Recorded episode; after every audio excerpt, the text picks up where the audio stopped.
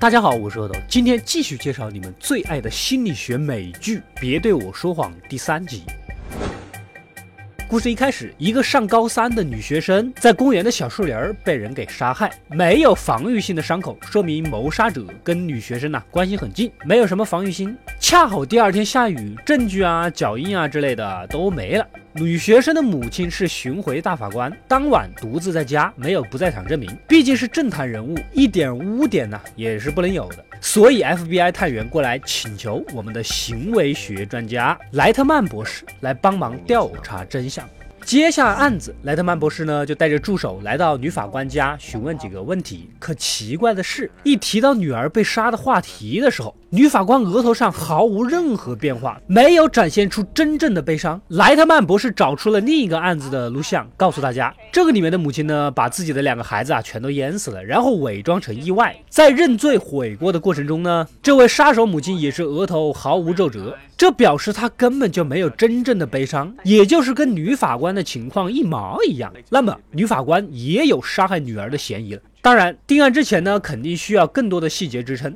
隔天，莱特曼博士去参加死者的葬礼，这一次他故意突然引爆旁边的台灯，所有人都大吃一惊，女法官呢也吓了一跳，但是额头上依然毫无变化。如果这种最自然的状态下，第一反应还是没有表情，那么只有一种解释。女法官打针了啊，什么瘦脸针呐、肉毒素啊之类的，可以排除女法官的嫌疑了。但凶手肯定跟死者熟识，那么他肯定不会不参加葬礼的，因为如果不来，才是最让人怀疑的。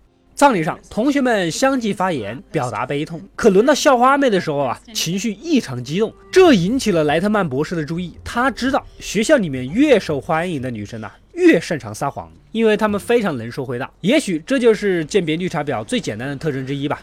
另一边，莱特曼博士的合伙人，同样是心理学家的女主，也接手了一个案子。联邦的飞行员执行测试飞行的时候呢，把新研究的战机给坠毁了。但是根据技术员的调查，飞机没有任何的系统故障。军方怀疑飞行员对祖国不够忠诚，因为飞行员的父亲曾经是苏联的火箭工程师，几十年前呐从苏联叛逃来的美国。万一是诈降过来卧底的呢？啊，虽然本着包容的原则，但是这个因素也不得不考虑进去。通过询问，飞行员飞到一定的高度，突然就晕厥过去。先是回忆当时情况的时候呢，有些许细节上记错了，但想起后马上第一时间更正，故此女主认为对方说的是实话。可是经过严格挑选的一等一的人才，怎么可能测试飞行的时候晕厥？女主考虑啊，是不是情绪上有问题，有什么自杀倾向所致的？调取飞行录像，结果啊，这个飞行员几个月前确实有些忧虑，但近几天呢，反而情绪积极正能量了啊。正好跟自杀推断相反，这个是到底怎么回事呢？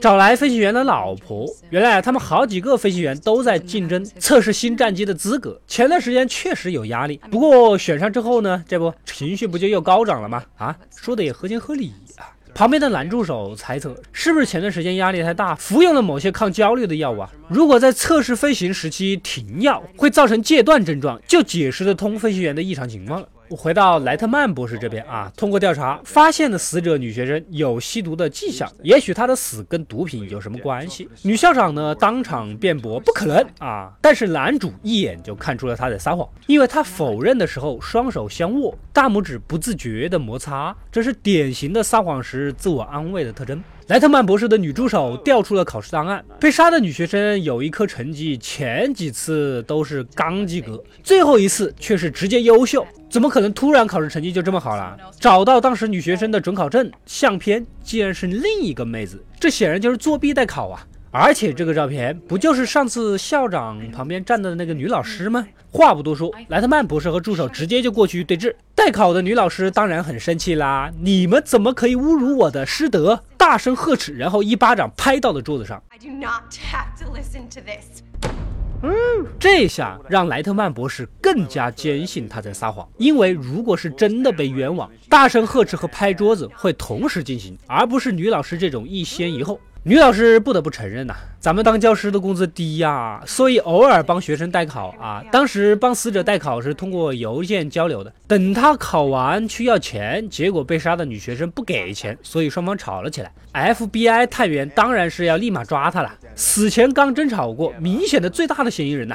不过男主认为他应该不是凶手，因为只有不是真正的罪犯才敢承认跟死者发生过争执。那个真正的罪犯呢，是永远不会承认任何事情的，还要装无女主这边呢，也有了调查结果，分析员的身体调查报告出来了，他确实是在服药，副作用就是失去方向感和晕眩。但是分析员还是一口咬定自己没吃药，你才吃药了，你们全家都吃药了。这个时候，旁边分析员的老婆撑不住了。坦白了一切，原来呀是她偷偷的给老公的饭菜里放了药。前段时间确实看到老公压力大啊，自己看着也心痛啊，找来找去找到了这个副作用最小的药来帮他，没想到差点就害死了老公。这说明找一个不把什么事儿都闷在心里的老婆是多么重要的一件事情呐。莱特曼博士这一边，他们找到了学校的录像，发现死者确实对女老师代考的事情呢并不知情，所以当然也不可能给代考女老师钱呢啊。那么谁会希望死者考高分呢？那肯定就是他那个从政的法官母亲了。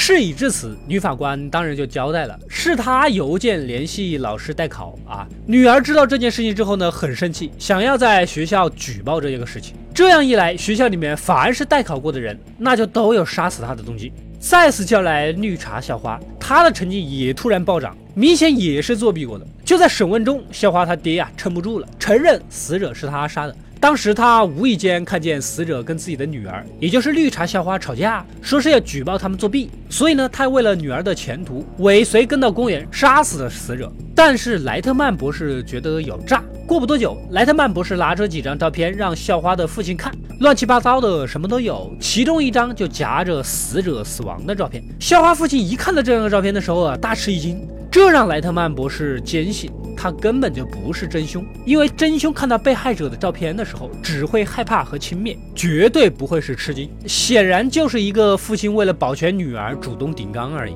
最终，校花的父亲承认了一切，眼睁睁地看着女儿被警察带走。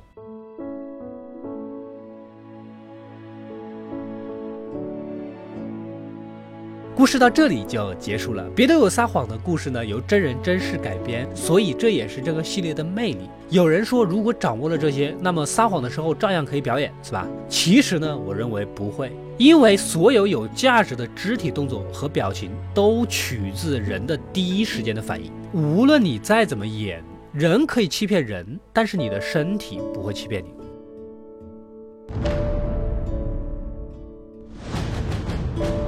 我是阿斗，一个让你沉迷于故事的讲述者，浓缩电影精华又不失它本来的魅力。扫描二维码添加我的微信号，除了能第一时间收到更新，更有独家解读的视频等待你的发掘。扫描它，然后带走我。